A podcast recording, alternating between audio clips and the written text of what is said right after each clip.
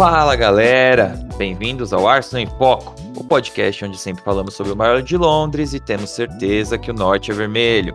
Meu nome é Caio Vinícius e no episódio de hoje temos mais um Transferências e Elenco, aonde eu chamo convidados, torcedores do Arsenal, para discutir comigo aqui um pouco sobre a montagem de elenco, sobre os rumores de transferência. Então, no episódio de hoje, a gente vai falar um pouco sobre os zagueiros que foram especulados no time do Arsenal, incluindo Ben White, que parece ser o que a gente tá a transferência que a gente está perseguindo com mais força, a situação do William Saliba, que é bem peculiar, eu diria, e também um pouco sobre o Tavares, lateral esquerdo que, tem, que veio do Benfica. É, aparentemente já está tudo fechado, Fabrício Romano já confirmou. E para discutir aqui comigo sobre esses tópicos, Luan Ribeiro. E aí, Luan? E aí, Caio, beleza? Beleza, Luan?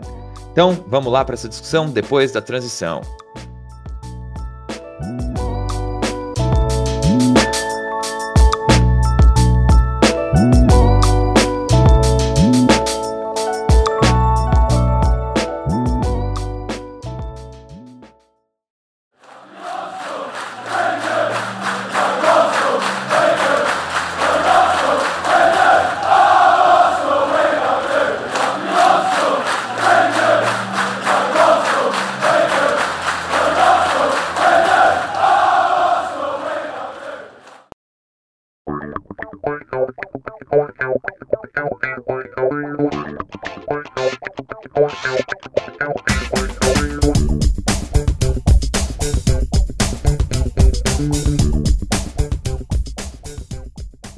Então, vamos falar aqui um pouquinho sobre os zagueiros que já foram especulados no Arsenal, incluindo Ben White, que aparentemente é o zagueiro que está mais próximo de ser contratado.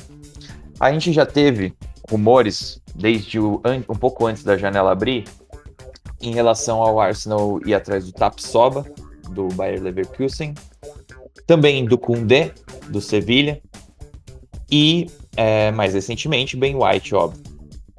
Esses três jogadores, claramente, são têm, têm características em comum que são muito, muito relevantes, ainda mais com a saída do Davi Luiz do time do Arsenal. O que, que você tem para falar sobre isso, Luan? É, acho que desde o início da janela de transferências a gente tem visto no noticiário uma possível busca do Arsenal por um novo zagueiro. É, a gente viu até um pessoal discutindo sobre isso, sobre não ser a prioridade no momento, mas parece que o Arsenal está disposto a gastar um dinheirinho nisso sim. É, entre os nomes ventilados, é, é, a gente tem o, como mais forte o Ben White, como você falou, e anteriormente a gente teve o Kundê é, e o Tapsoba, que, que acho que foi uma notícia mais do, do começo da janela, mas que retornou agora. É, eles têm algumas diferençazinhas. É, acho que a mais notável para mim é, é, é, fica entre o Tapsoba e os, e os outros dois, que é a qualidade que o Tapsoba tem pro, pra, pro jogo aéreo. Ele, ele é um cara muito alto tudo mais, e se você for ver o Kundê é um cara de 1,78. O Ben White, apesar de ser de não ser baixo como o Kundê também, não é tão excelente no jogo aéreo. É, mas é só para não, não ficar injusto com dele, tem ótimos números no jogo aéreo, apesar da altura. É, mas vamos ao, ao que interessa. É, o que interessa é a semelhança entre os três, que parece, para mim, dizer muito sobre o que o Arsenal está querendo buscar para essa janela. Que para mim é a capacidade que eles têm de construir desde, desde a defesa, óbvio, são defensores, e a qualidade que eles têm para jogar em, em, linhas altas, em, em espaços abertos.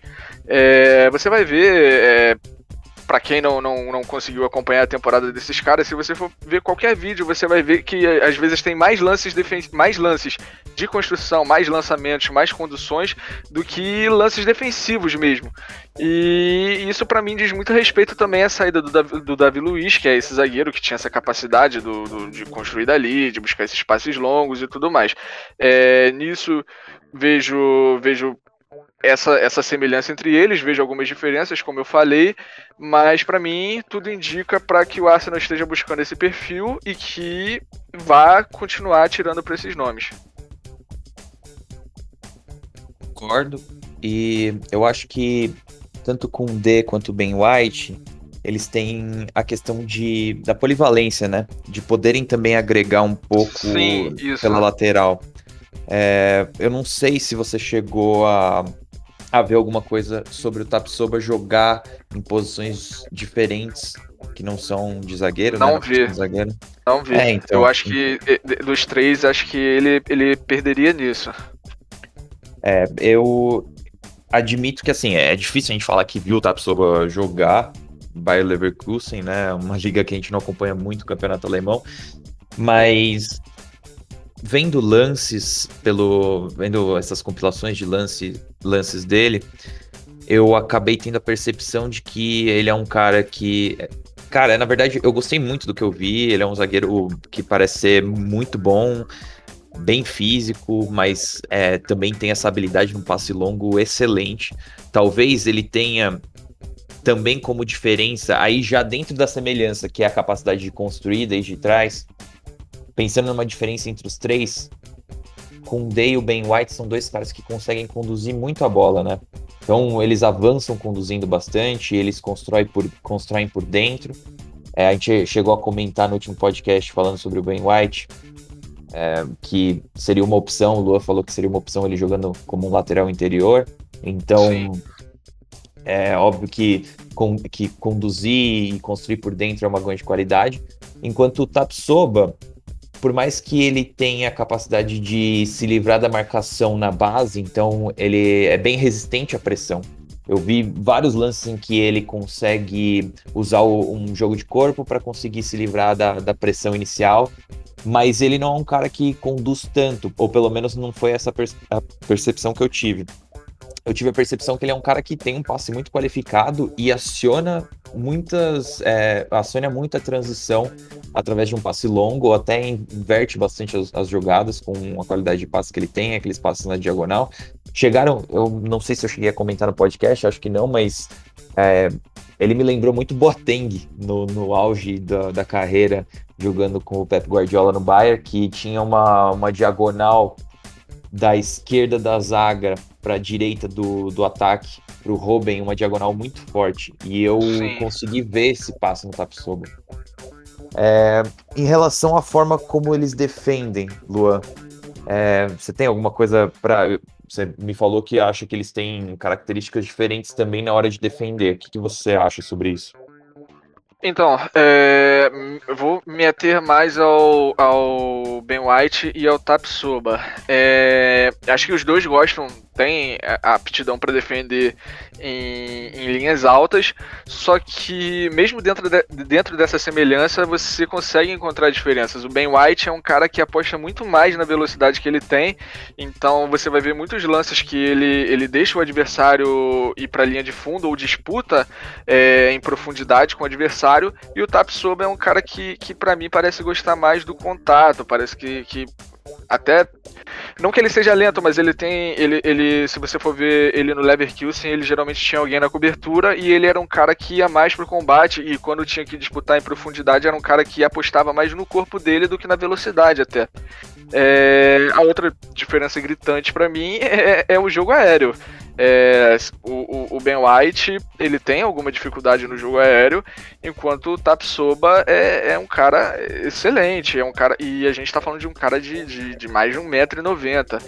É, agora, só para adicionar, você falou do, do Kundê na, na lateral direita, para não deixar passar batido, é, essa Euro mesmo, que acho que, que deve estar tá todo mundo acompanhando, a gente viu o jogo dele na, na, pela França na lateral direita, e não era simplesmente aquele lateral que, que ficava na base, que ficava mais recuado. Não, era um lateral que, que às vezes a gente via ele com, com, como o pessoal aqui no Brasil gosta de falar, com posicionamento de ponta até.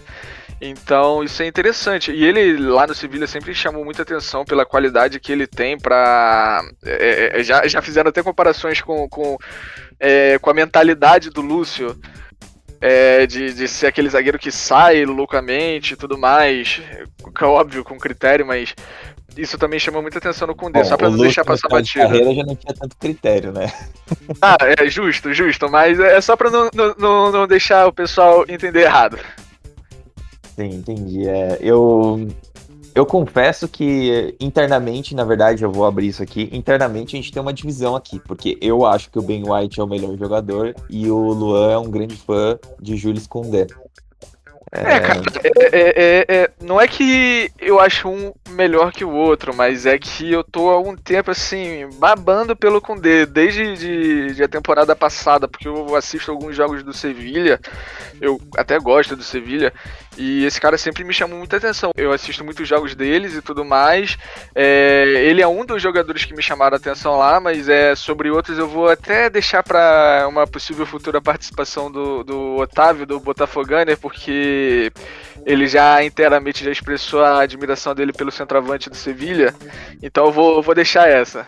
Ah, sim, Lua, o Enesiri. Bom, ninguém sabe pronunciar o nome desse cara, então eu vou deixar para quando o Otávio Botafogo vier falar sobre o grande centroavante do Sevilha. Mas é, realmente, eu entendo que você tem acompanhado bastante o Koundé. É, eu nem acho que ele é um mau jogador, pelo contrário. Não teria um hype tão grande. Às vezes até existe um hype em um jogador que não é bom, mas no caso dele eu não acredito que, que seja esse o caso. Além disso, na verdade, eu queria saber, linkando um pouco com o que você trouxe do jogo aéreo, porque faz sentido se discutir isso nesse momento, que é a questão de como que a gente vê o Gabriel no futuro do time. Porque ele é um cara que é promissor e na temporada passada ele acabou vindo por um valor que eu acho que até é bem sensato, sabe? Ele veio por 30 milhões de euros, como se fosse assim, um valor bem próximo disso.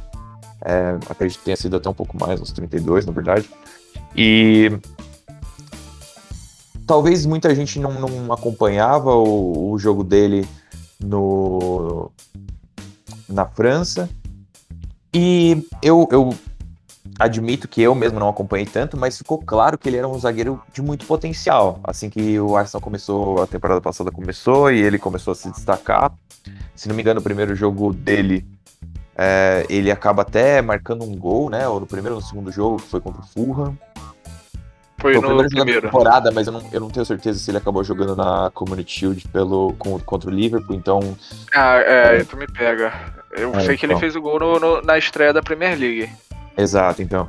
E ele é um cara que se destaca muito pelo jogo aéreo. Então, é, eu sou um cara que cobrei muito uma contratação... Bom, cobro muito uma contratação para a zaga do time e sempre mencionei, e aqui no podcast isso sim eu tenho certeza que eu trouxe aqui, a questão de um líder para bola aérea defensiva. Um cara bem nos moldes de um. É, é o que a gente chama aqui de xerifão aqui no Brasil, né? Mas não é, não, não é só isso, sabe? Eu queria um cara com potencial também para construir, óbvio que não seja um zero à esquerda, mas que que fosse um cara bem vocal, uma liderança para defesa, para organizar as linhas e, e melhorar os jogadores ao em volta, né? É isso que é, uma entrevista o Pep Guardiola até falou. Qual que é a maior qualidade? O que, que, que o Rubem Dias fez para melhorar o seu time? E o Guardiola fala assim: bom, o Rubem é muito simples, ele melhora todos os jogadores que estão em volta dele, inclusive os de meio campo. Porque é um cara que é muito vocal, sabe? Não é só sobre qualidade pura. Então, é, não sei, eu entendo que talvez o Gabriel seja esse cara para ser uma liderança defensiva, mas a forma como a temporada se desenrolou meio que tirou, é, meio pôs panos quentes na expectativa da galera, sabe? Deu uma, uma aguada no chopp. O que, que você acha disso? É, acho que o Gabriel chega aqui é, sem, sem é, a gente conhecer muito, inclusive é, com uma expectativa um pouco alta, mesmo sem a gente conhecer muito, é porque a gente vai pegar todo jogador que, que tá para vir pro Arsenal, o pessoal abraça mesmo e, e é isso. Mas ele, para mim, começou muito bem, é, fez partidas assim excelentes, coisa fina mesmo. É, ele tem esse perfil para ser esse, esse, líder aéreo, mas a gente tem que lembrar que ele teve uma lesãozinha no meio da, da temporada tudo mais, e quando ele voltou, ele voltou apresentando um pouquinho de oscilação. Isso aí pode ter, pode ter é, é, talvez freado um pouco as expectativas e tudo mais, mas eu ainda tenho muita esperança nele. Eu, eu, eu acredito que ele possa ser esse cara assim. Sobre ser vocal, eu acho que a gente vai ter que ver um pouquinho. É, provavelmente ele, ele não, não fácil isso agora, porque também tá chegando, é, é, é, fala outro idioma, um pouquinho acanhado, mas com o tempo ele pode fazer isso. Ele tá do lado do, do Tierney também, que pode ser outro líder da defesa, que é, é, é um, um líder natural, apesar de não usar a braçadeira. É, sobre capacidade de construção, eu vejo boas coisas nele, não como um Tapsoba, um Ben White, mas eu vejo boas coisas nele. E eu acho que é um, é um cara que, assim, eu não sei se, se, o pessoal mudou de ideia, alguma coisa assim, com, com essa oscilação dele, algumas falhas até, mas eu, eu, eu mantenho minhas fichas nele ainda. É, então, isso é uma coisa que me pegou um pouco, porque realmente ele é um cara que tem características de jogo aéreo muito forte. O problema é que quando a gente. É, talvez seja um pouco uma questão do ímpeto dele também e a forma como o time oscilou, sabe? Isso também pode ter contribuído, contribuído um pouco na, na oscilação dele, ou até muito na oscilação dele. Porque esse cara, na maioria das vezes, que é um, uma, uma base sólida para defesa, é um cara que é um pouco mais posicional, que não é tão agressivo na hora de marcar. E talvez fosse o caso do Tapsoba. É, a gente não sabe, porque no Leverkusen ele também faz papel, também apresenta um pouco mais de agressividade, às vezes, para fugir da linha Sim. e tentar diminuir o espaço contra o, o, adversário. Mas com certeza é o caso do Koundé e do Ben White, que são dois caras que são mais. A, a característica deles é, é se apoiar um pouco mais na velocidade, realmente, e nem tanto no posicionamento e na bola aérea.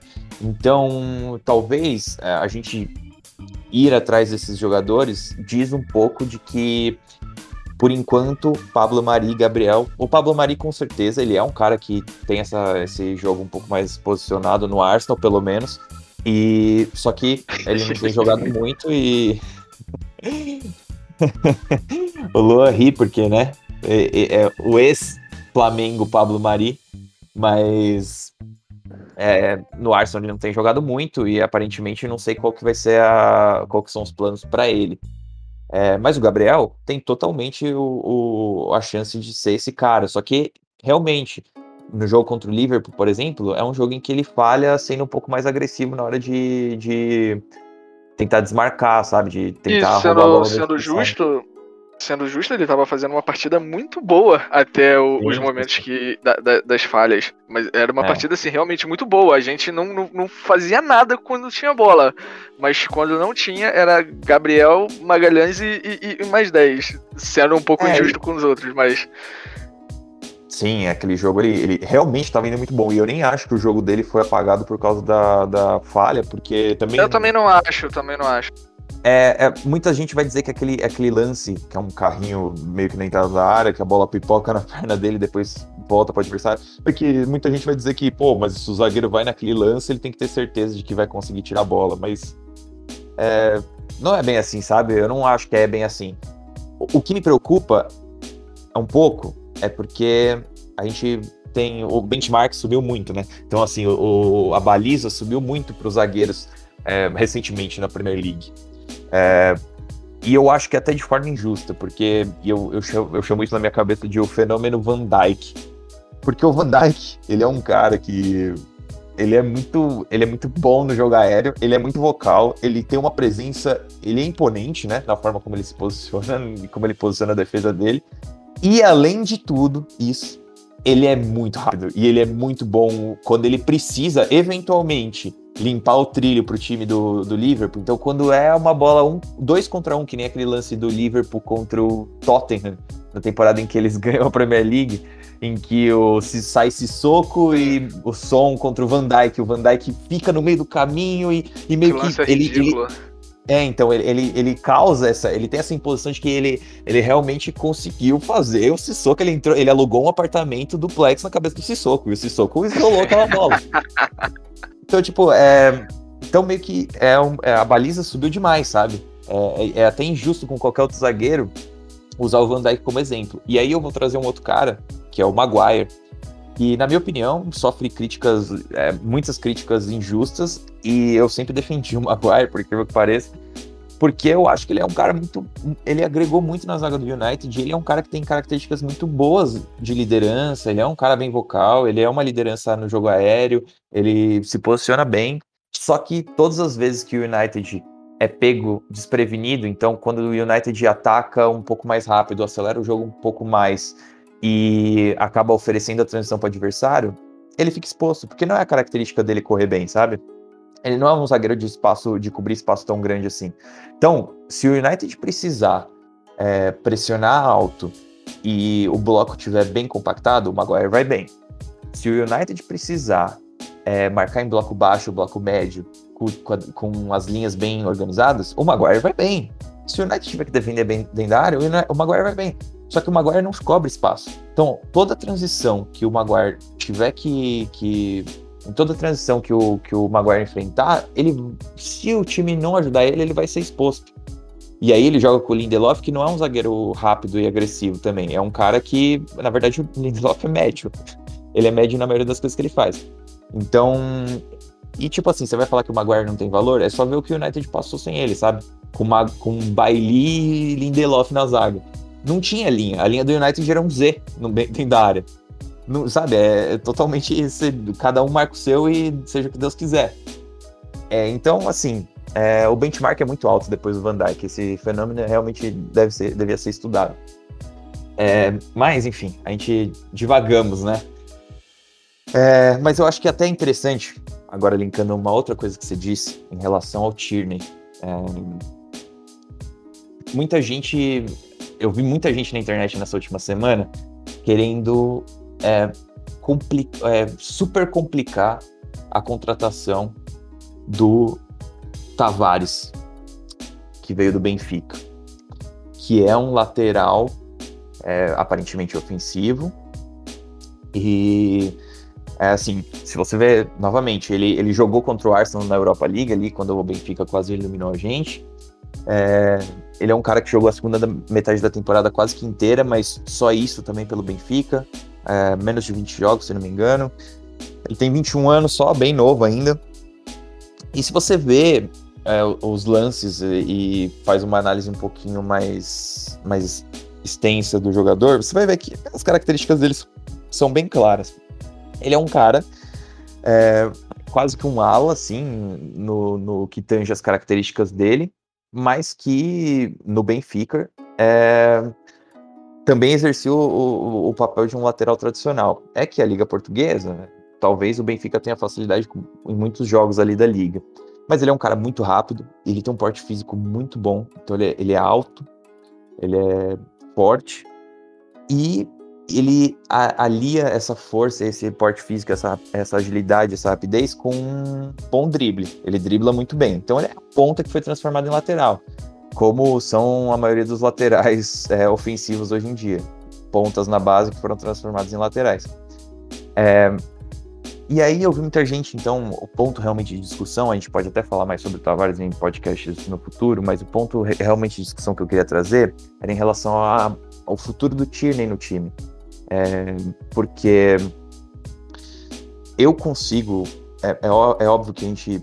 O Tierney assinou um contrato de cinco anos agora, então é, se comprometeu com o Arsenal, material para capitão do time.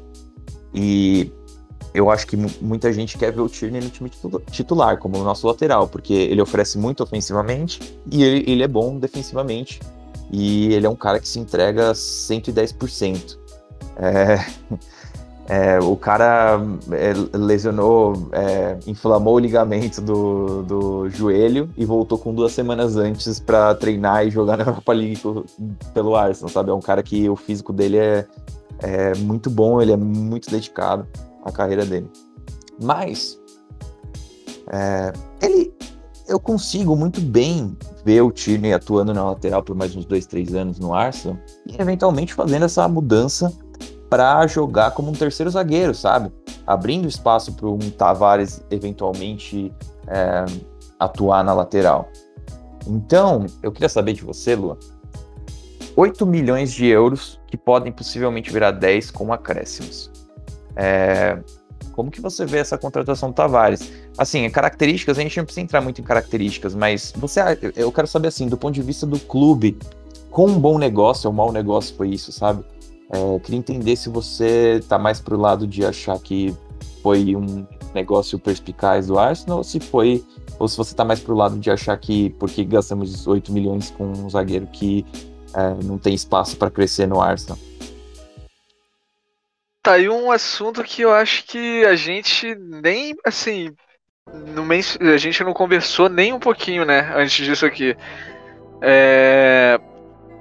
Cara, é um valor que eu considero baixo pro, pro que é o mercado europeu hoje. É... Tem, temos que lembrar que ele é um jogador de 21 anos e ele parece ter o perfil correto para encaixar no que eu acho que vai ser o Arsenal. Não, não entrando muito no que vai ser, pra gente não, não toda vez ter que ficar falando disso, mas é o, o esquema dos dois laterais seria esse, de o lateral direito mais preso, a base, e o lateral esquerdo com muito mais liberdade para subir e atacar.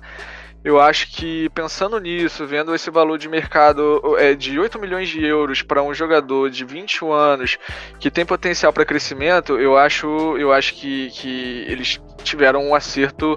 Eu não vou dizer grande, porque eu quero esperar, eu quero esperar para ver o que vai acontecer em campo, mas acho, acho que tiveram um, um bom acerto. É, eu também vi uma notícia recente que no começo da janela o Benfica estava pedindo, acho que mais de 15 milhões de euros para alguns clubes. É, vi hoje, eu não, não, não cheguei a, a, a, ver se ela foi veiculada em vários lugares, mas é, essa, essa diminuída no valor dele teria sido um dos principais fatores para que o Arsenal tivesse fechado esse negócio com, com uma velocidade, assim, diria que para os padrões Arsenal, uma velocidade recorde. Porque esse garoto, esse garoto acho que começou a ser especulado no, no meio da semana passada, se não me engano, assim, tô chutando por baixo. É, a, a, gente tem que vigiar um pouquinho, ver o que. Porque dizem que ele tem alguns problemas de comportamento. Mas é isso lá em Portugal, na casa dele tudo mais. A gente tem que ver como é que vai ser em Londres, num ambiente novo, tudo mais. Vamos ver. Acho, acho válido por enquanto, enquanto a gente está nesse campo do vamos ver o que vai dar. Mas eu acho muito válido pela idade, pelo potencial, e você falou sobre o Tierney. E, e, é, e outra coisa importante que eu já ia deixar passar. É, o Tierney é um cara que a gente gosta muito, a gente ama muito. Ele é um cara que tem um nível, assim, altíssimo mas ele é um cara que, que teve, teve e tem alguns problemas sérios de lesão. Então, se você pensar na temporada passada mesmo, é, a gente não tinha um, um reserva direto para ele e a gente teve que passar uma parte da temporada improvisando e, e, e procurando alternativas.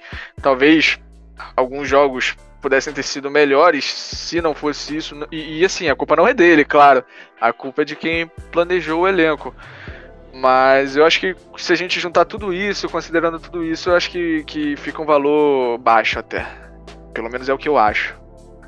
É, eu concordo, eu concordo 100%. É verdade essa notícia, tá? É, eu ouvi. Não, hoje mesmo no, no Arcecast, que, que é um podcast que eu ouço bastante, com, aconselho todos os torcedores do Arsenal a ouvirem.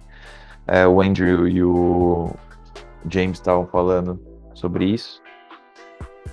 É, parece que o Newcastle está próximo de, de querer contratar o Tavares. E esse era o valor realmente.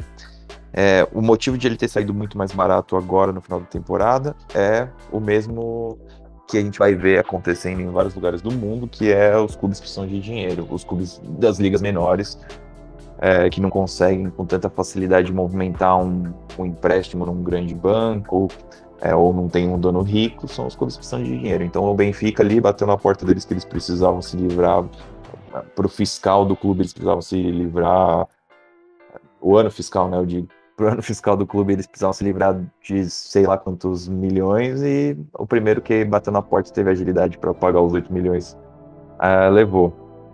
É, tem essa questão, parece também que, bom, assim, tem várias questões que a gente pode discutir comportamental. Eu nem acho, eu sinceramente não acho isso tão relevante, nem um pouco relevante, na verdade, porque é, são questões de um, de um cara de 21 anos, beleza, tem ó, aqueles atletas que com 18, 17 são mega dedicados, mas tem os caras que são só, são só mais farreiros, sabe? Tipo, ninguém, assim, não é não é o que eu gostaria que todos os jogadores fossem, mas você vai falar que o cara não pode Um vídeo ele tá bêbado e lambe a cara do cachorro, é, sei lá, pô, o cachorro lambe a boca dele, sei lá que porra que aconteceu, ou se ele dá um beijo no cachorro. No outro Eu vídeo ele. nem, nem ir atrás. É, aí depois falaram que ele fez uma tatuagem com um leão. E aí, eu não sei, tá? Tô, tô levantando aqui. Tô só levantando o que eu ouvi. Parece que o leão é o símbolo de um dos rivais do Benfica. Do, aí- do Sporting. Isso aí é um, É, aí- isso aí é um problema sério. E aí pegou mal, entendeu? Então, tipo assim. Imagina, ele chega aqui em Londres e faz Ah, uma o tatuagem de uma galinha, de leão, de uma não- galinha se de uma galinha se equilibrando numa bola.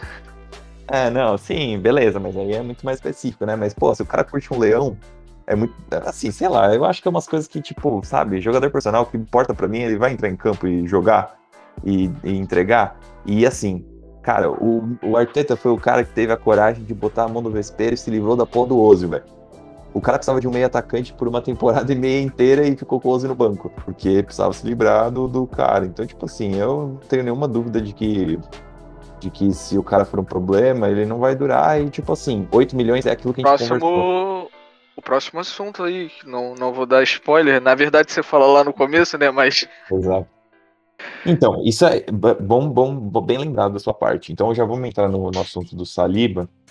É... Não sei, quero saber o que você acha do empréstimo. Ah, não, não vou nem me alongar muito. Então, é, eu tô com um texto para lançar sobre isso, sobre o que eu penso disso. Eu não sei se, se quando o podcast for lançado, o meu texto já vai estar aí pro pessoal ler. Mas é. Então. Então, eu- como eu escrevi, eu já, já dei uma pensada no assunto. É, é o terceiro empréstimo para Ligue 1. É, eu não acho. Eu, eu tô vendo muita gente achar um negócio ruim, mas eu consigo ver com, com bons olhos também, Caio. É, eu acho que, que pode ser um. Pode ser um período bom pro jogador. E eu já falei isso em outro podcast daqui mesmo. É, falei que, que você acha que uma vez perguntou sobre chegando os zagueiros para quem sobraria. Eu disse que acreditava que seria para ele e que, e que não via como tão terrível a possibilidade de um novo empréstimo. Claro, é chato porque a gente não sabe o que está passando na cabeça do jogador, ele pode estar se sentindo rejeitado, é, daqui a pouco o contrato dele está acabando, ele vai renovar? Não sabemos.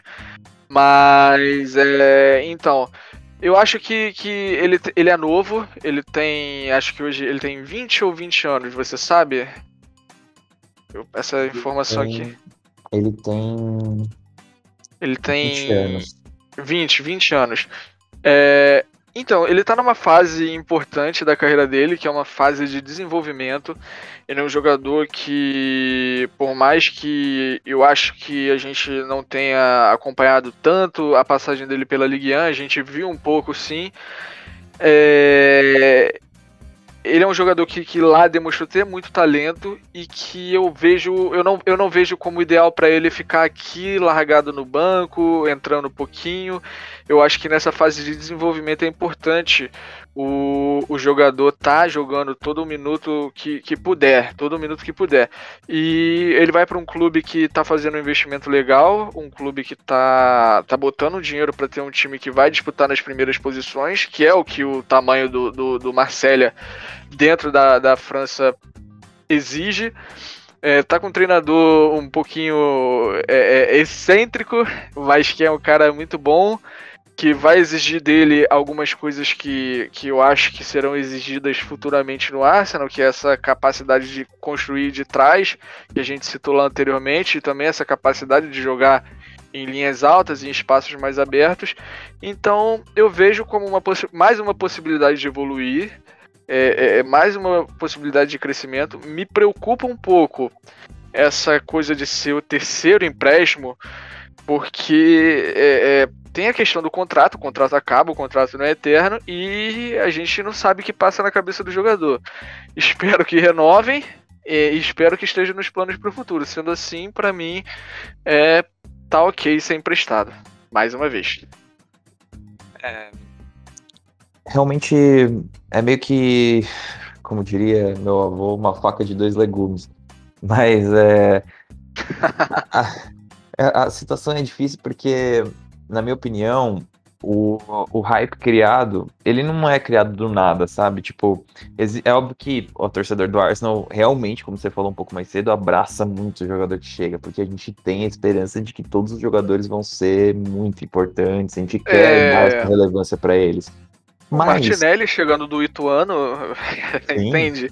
E não que ele não tenha correspondido, longe, longe disso. Tô falando que, que quando ele chegou, acho que ninguém conhecia ele e ele era o cara. Ele chegou aqui era o cara.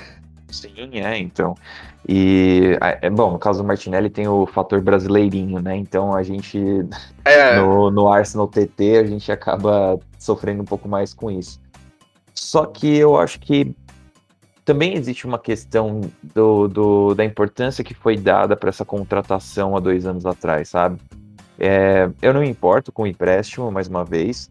Eu fico um pouco é, frustrado porque a gente tinha notícias de que ele ia fazer parte da pré-temporada, e aí de repente ele ia para a Olimpíada, e aí não ia conseguir mais fazer parte da pré-temporada, e aí no mesmo dia que ele não ia mais para a Olimpíada, ou saiu a notícia do empréstimo. É, por um lado, muita gente vê isso como, é, ah, meu Deus, o Arteta não gosta, mais um jogador que o Arteta não gosta, ah, porque vai mandar embora. Tipo, é, sabe, eu acho que é um pouco não querer entender, porque ficou claro que é, a gente teve uma reunião entre o agente do atleta e a família do atleta com o clube, e que dessa reunião se decidiria o que seria melhor para o futuro do atleta. E assim, é, um zagueiro de 20 anos não pode ficar sem jogar. É, se o torcedor, se é torcedor do Arsenal, sabe o que o Arsene Wenger pensava disso. O Arsene Wenger publicamente falou: um jogador jovem precisa jogar. Esse jogador jovem vai me custar 5, 6 pontos no final da temporada. Porque ele é um jogador jovem, ele comete erros, mas ele tem que jogar. E o Arsene Wenger dava chance para os jogadores jovens. É, então, assim, por um lado, eu, eu, eu entendo que é, todo mundo queria ver esse cara jogar. Só que o Arsene Wenger treinava um time que terminava em quarto sempre. E era uma outra época da liga. Hoje, a gente não tá terminando em quarto. E o jogador precisa jogar. Então, é, o Saliba com 20 anos, ele precisa jogar, cara. Se ele sentou numa mesa e o clube falou, eu te dou oportunidades, mas eu não posso te garantir. É, a gente tem outras prioridades. A gente quer trazer um cara já formado, um cara inglês, um cara que vai, vai ligar melhor no nosso time agora e você ainda precisa se desenvolver. E melhor para desenvolver é você jogar do que você ficar comendo um banco, então manda o cara para jogar, sabe? Acabou a história. Acabou. E aí tem um, um, uma, um ponto extra que é a questão de, além disso, o Arteta, e eu acho que nem é uma questão tanto dele, mas dele também. Se a gente for pegar o Guardiola, que é o cara mais próximo na cadeia que foi influência do Arteta, é, também tem essas características de eu não vou ficar endeusando o atleta enquanto não tem que endeusar, sabe? Então, existe esse movimento de que o Arteta não gosta do Martinelli. Isso não é uma coisa do da Arsenal TT Brasil. É, o Arsenal TT se apega muito no Martinelli, mas lá fora também acham que ele não gosta. E o cara teve que vir publicamente mais de uma vez falar que ama o Martinelli na coletiva de imprensa, sabe? E as pessoas continuam não acreditando nisso. Só que, cara, uma coisa é eu gostar muito do atleta. Mas quando ele é um atleta jovem, ele precisa se desenvolver. O cara não vai depositar todas as expectativas do mundo e escalar o Martinelli e o Saliba em 38 rodadas ou em 25 ele rodadas. Teve bastante, e ele teve bastante espaço no final da temporada até. Sim, mas é, mas o espaço tem que vir com o tempo e a responsabilidade ela é criada com o tempo. Tem jogadores que são fora, do, fora da, da curva. Ninguém, eu acho que ninguém no mundo vai discordar de que o Saka é um cara fora da curva. O cara tá se destacando na Eurocopa, cara. É, mas esse depende, é um jogador. Que... Depende, torcedores de, de, dos outros clubes do Big Six, não sei. Ah, mas isso aí, mas aí é clubismo, né? Aí não é análise, a gente. vamos, vamos destacar isso. É, é, tipo assim, o Saka é um jogador que hoje, se alguém quisesse bater na porta do Arsenal e falar quanto que o Saka vale, cara, desculpa, ele não vale menos de 60 milhões de euros. Não vale. Você é... chutou baixo, você chutou baixo. Ah, mas é, assim, não tô querendo fazer uma análise muito profunda aqui, talvez seja mais realmente, mas assim, é, o Martinelli não vale 60 milhões de euros. E aí, então, traz realmente a discussão que é, por que que o hype foi criado, tanto um hype no William Saliba? Primeiro porque ele era um zagueiro, e a gente tá sempre... Bom, recentemente a gente tem uma carência de zagueiro muito grande. O Gabriel curou um pouco disso, talvez o Ben White venha curar mais um pouco disso, e talvez o Saliba na temporada que vem renovado, que ele tem mais três anos de contrato, né? Depois desse empréstimo, ele vai ter dois ainda. É, talvez ele jogando bem, ele renove o contrato e venha para ficar realmente. E ele seja mais um cara e a gente não seja mais carente de, de zagueiro. Mas não é só uma carência de, de, zagueiro que fez a gente depositar essa expectativa. Foi um valor de 30 milhões de euros num zagueiro de 17 anos, sabe? E aí que eu, eu queria trazer para você também isso. Assim, é, qual que é o ponto de se pagar 30 milhões de zagueiros no Saliba? Qual que é o ponto de pagar 30 milhões de euros não zagueiros 30 milhões de euros no, no Saliba, sabe? É, eu não sei se. Eu acho que esses valores agora, eu acho que cada torcedor até discutir isso um pouco, revistos com o tempo, sabe? 30 milhões de euros é o valor que você paga num cara que vai vir e vai, e vai resolver. É, ou um cara que já, que já pode jogar, sabe? Tipo um Gabriel, que já é um pouco mais experiente, querendo ou não. Tem três anos a mais que o Saliba, que tem mais experiência também. É, é, enquanto isso, parece que o Arsenal pagou o preço de não perder um jogador. É, essa é a impressão que fica, sabe? É, ficou um pouco a impressão de que, ah, uma joia do futuro, mas é, e se o Real Madrid vier e comprar ele e a gente ficar sem? Aí a gente vai ter que ir lá no clube pagar 30 milhões no Mustafi, então vamos pagar 30 milhões de Saliba. Mas peraí, sabe? Um cara que ficou três anos, que tá tendo que ser emprestado três anos, vale 30 milhões? Tipo, ele pode ser que o Saliba seja o melhor jogador, o melhor zagueiro da face do universo nas próximas temporadas, mas é, não foi sensato esse valor, sabe? Queria saber o que, que você acha em relação a isso. Bom, eu nunca tinha. Bom, claro que já parei para pensar nessa, né, nesse, nesse, nessa trama dos 30 milhões de euros, mas não tinha pensado dessa forma que você falou e eu acho que eu tô alinhado com você. É óbvio que quando você vê um talento, você tem que fazer o que você pode para buscar ele, mas você tem que medir também o quanto o quanto você pode e dividir por quanto vale. É, o Saliba é, é, saber se o valor vale é uma questão de tempo, a gente vai ter que ver no futuro. Talvez a gente veja o Saliba com 28 anos, é, é, levando a gente para um, um top 4 eu tô sendo. Acho que eu tô sendo um pouco pessimista. Imagina ele com 28 anos e a gente ainda brigando por top 4. Mas. É, é, talvez a gente veja ele, sei lá, melhor zagueiro da Premier League e a gente pense, cara, pagamos foi pouco. Mas é, é, se você pensar assim, como você disse, realmente, 30 milhões de euros hoje você contrata é, jogadores mais prontos e tudo mais, e sei lá, pegar um garoto de 17 anos e, e, e fazer ele rodar, é, realmente acho, acho. Agora eu acho bem mais estranho do que eu achava antes. Mas. Tem uma questão de. Assim, vamos, vamos dar três exemplos aqui, que são ótimos exemplos, na verdade. A gente tem o Tavares, que é um cara que tá vindo agora, 21 anos, é, 8 milhões de euros, que podem virar 10. A gente tem o Guendouzi, que a gente pagou também, se não me engano, 10 milhões de euros ou algo próximo disso. E a gente tem o Martinelli, que foi menos de 10 milhões de euros. É... Investir em talento é uma coisa que o clube tem que fazer. Talento jovem tem que fazer. Ah, o teto é alto, a chance de dar certo é alta, o investimento é, é, um bom investimento. E o retorno, se não, se não tiver retorno, pelo menos você vende pelo que deu, sabe? O Guendouzi é um ótimo exemplo. Porque, independente da, das qualidades dele, e eu acho que a gente até vai falar sobre isso num outro podcast, é, independente das qualidades, ele é um cara que não deu certo no Arsenal. Ponto. Pode ser que ele dê certo em outro clube. O que aconteceu? A gente percebeu isso, a gente alterou a rota e a gente está recuperando o investimento, nem que seja elas por elas. Vamos vender por 10 milhões. O Martinelli é um cara que veio investimento super baixo. Até foi um investimento alto, pensando de onde ele saiu, o Ituano, né? O que, que o Ituano tem de força no mercado mundial de, de transferência, mas... É... No mercado brasileiro. Então, exato. Mas, pro, pro Arsenal, é um investimento mega baixo. E é um cara que, hoje, se a gente tivesse que vender, se livrar dele, assim, queima de estoque, não sairia por menos de 20. Não deve sair por menos de 20. Então, ótimo investimento. E a gente quer investimento no campo. Então, isso aqui a gente está discutindo só para por, por é assim, é elaborar mesmo. E tem o Tavares, que a gente acabou de falar aqui. Cara, na pior das hipóteses, se o cara for um baladeiro desgraçado que vai tatuar um, uma galinha equilibrista, ainda assim o cara vai sair por 10 milhões, porque ele é um lateral esquerdo que é muito forte e dribla muito bem, tipo, não tem o que falar, sabe? Então, tipo assim, a gente vai recuperar investimento, não tem como dar errado essa contratação.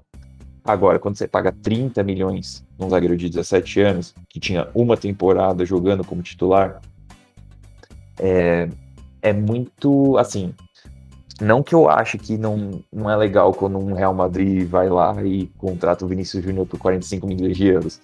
Porque é, tinha a chance do Vinícius Júnior, bom, ainda tem essa chance, né, do Vinícius Júnior ser um grande cara, muito grande no futebol mundial. A gente não sabe, mas já se passaram alguns anos. Só que ao mesmo tempo, é, você poderia ter contratado menos, o mesmo Vinícius Júnior, que não chama Vinícius Júnior, que chama Carlitos, Carlitos Maia Júnior, em algum time do Brasil, que provavelmente tem o menos, mesmo potencial do Vinícius Júnior, e você teria, pago, é, você teria pagado 5 milhões de euros. Então, é, sempre existe, eu acho que negócio tem que ser feito de forma inteligente, sabe? é, pagar 30 milhões de Saliba, beleza, pode ser que ele realmente seja o melhor zagueiro e daqui a pouco eu te fale que foi um puto investimento bem feito, porque só 30 milhões, esse cara vale 100 milhões. Mas é, demora de se provar isso e a chance de dar errado é muito maior do que se você paga 5, 10 milhões no cara, né? Então, eu acho que essa é a discussão, na verdade. É, e isso eu... me deixa e eu ainda vou Pode fazer falar. um adendo, é, é, você citou a questão do Real Madrid. É, se você pensar em Real Madrid, é, que faz esses, esses investimentos pesados em garotos mais novos, é, existe um contexto muito lá da Espanha, que é a rivalidade Real Madrid-Barcelona. Então, geralmente, quando surge um talento mais, mais novinho assim, eles vão juntos. É, é, geralmente eles vão juntos nesse, nesses alvos e isso acaba inflando um pouco o valor, porque eles não podem perder um pro outro. E não é o caso do Arsenal na maioria das vezes. É, quase nunca. É, não, e tem também a questão do, do, do, fator Neymar, né? Que isso influenciou muito. O Real Madrid ter perdido oh, o Neymar é. pro Barcelona, e aí ficou toda essa história. Então a gente vai levar o Vinícius Júnior e o Rodrigo também. Um pacotão. Uma temporada atrás da outra. É, mas é, é, é, complicado, assim. Essa situação de Saliba ainda vai demorar de, de, a gente chegar numa conclusão, porque ainda tem mais uma temporada de empréstimo. Eu achei muito legal que você trouxe realmente o. Ele é um cara que vai exigir do Saliba é, um desenvolvimento, vai exigir dele. É, bom, a gente sabe quais são as diretrizes do São Paulo. É, ele é um cara muito intenso, tem um pouco de bielcismo nele, tem um pouco de. Afinal de contas, ele foi auxiliar do Bielsa tem bastante de jogo de posição, então Saliba vai aprender bastante disso. É, cara, na verdade, vai ser excelente para ele. É, vai ser excelente para ele, tenho certeza disso, certeza absoluta. Se ele sair desse empréstimo, bom, se o São Paulo durar lá, né? Essa é a primeira coisa, mas é, é, necessita mais reforços. É. Eu não sei falar isso em francês, mas é, necessita reforços dia, se... um, dia, um dia você arrisca. É, então. É, se, se, se o São Paulo durar lá, e é, o Saliba com certeza vai aprender bastante. E se ele sair desse empréstimo se destacando, aí você pode ter certeza que ele tá pronto para jogar no Arsenal. Eu, eu, eu, eu, coloco isso muito de uma forma muito categórica, porque para ser zagueiro de um time do São Paulo e se destacar, quer dizer que você está cobrindo espaço, que você está saindo para jogar para caramba, que você está fazendo tudo que a gente gostaria que estivesse fazendo. É, vamos ver, né? Você tem mais alguma coisa para acrescentar sobre sua libinha? Então, cara, é, é aquilo, né? O futebol, ele é quase uma ciência, tem muita coisa que, que é estudada, muita coisa que, que é avaliada, mas o que apaixona é que tudo é, é. Tudo não, mas muita coisa é incerta. Então, uma coisa pode dar certo, outra coisa pode não dar, e às vezes as coisas são parecidas. E é, essa é a graça, é isso que, que faz a gente acompanhar. E, e, de novo, sobre o valor do Saliba, aquilo que eu falei anteriormente: se daqui a, a, a algum tempo ele for o cara aqui, a gente vai achar que pagou pouco, se não for, a gente vai achar um desastre. Mas é isso. E, lembrando também, renovem o contrato, porque ele vai voltar. É, você disse faltando dois anos de contrato? Isso, isso. Renovem, porque dois anos é um período perigoso. Só, só Deixa, é. como, como, na, minha última, na minha última participação, acho que eu, eu deixei uma mensagem pro Edu. Deixo outro aqui. Renove o contrato desse menino, por favor. É. E, e, se ele, e se ele voltar jogando bem lá, ele. Assim, é muito difícil o Arsenal se sair mal nessa Assim, depende da perspectiva, né? Se ele, se ele voltar jogando muito bem e não quiser ficar no Arsenal, o Arsenal vai embolsar. E jogar muito bem quer dizer o Arsenal embolsar 50 milhões. E com 50 milhões a gente compra o Ben White. Então, assim, a gente compra outro zagueiro, sabe? Acontece. Porque, novamente, é, é o cara que se destaca, é, o hype tá naquela temporada, né? Então a gente tem que surfar a onda do hype. Como a gente surfou lá, surfou bem mal, na verdade. Tomamos uma vaca atolada lá no, no, no, na onda do hype dele na primeira temporada, que a gente pagou 30 milhões pelo jogador. Agora, se ele voltar e quiser renovar, ele tem a faca e o queijo na mão para conseguir extorquir um salário bom do Titio Edu Gaspar. Vamos, vamos, vamos, vamos também confiar que é, o clube não vai ser burro a ponto de não dar um contrato bom pro menino querer ficar. Se já, se já não forem colocar um. Isso aí, eu tô, tô só chutando mesmo, se eu não li nada sobre isso. Falando assim, só se não, não, já não forem colocar mais um ano de contrato nele para poder liberar por empréstimo, porque isso às vezes acontece. Mas eu, eu falo de novo, tô chutando aqui, não tô falando nenhuma informação. Com certeza. Bom, Luan, tá bom então. É legal. Conversamos, conseguimos explorar bastante os assuntos que estavam propostos para hoje. É, fala aí onde o pessoal pode te achar. É, obrigado por ter participado. Até a próxima. É isso aí, Caio. Muito obrigado. Mais uma vez aqui. O pessoal pode me encontrar lá no, no Twitter, no Luan Rib AF, AFC. Estarei colocando algumas, alguns textinhos lá durante a semana. É, vocês vão poder estar tá lendo no Medium, mas o, o, o link vai estar tá lá. E é isso aí, pessoal. Muito obrigado, valeu. Legal, Luan. É, eu, eu já convido todo mundo a ler o texto do Luan mesmo. Eu já li, assim, com antecedência, antes de todo mundo, pré, o pré-lançamento do texto, eu já li é, sobre o William Saliba e o que pode ser desse, desse empréstimo aí, ele no Arsenal, então aconselho todo mundo a ler, eu vou linkar também no, no perfil, junto com o podcast, se já tiver lançado, que eu imagino que já vai, já vai ter lançado. E então é isso aí, gente. Quero saber o que, que vocês acham, o que, que vocês acham do Tavares, do Saliba, possível chegada do Ben White. É, comentem comigo no arroba AFC Foco. E vocês também podem ver as baboseiras que eu falo no perfil pessoal, arroba. É isso, gente. Obrigado.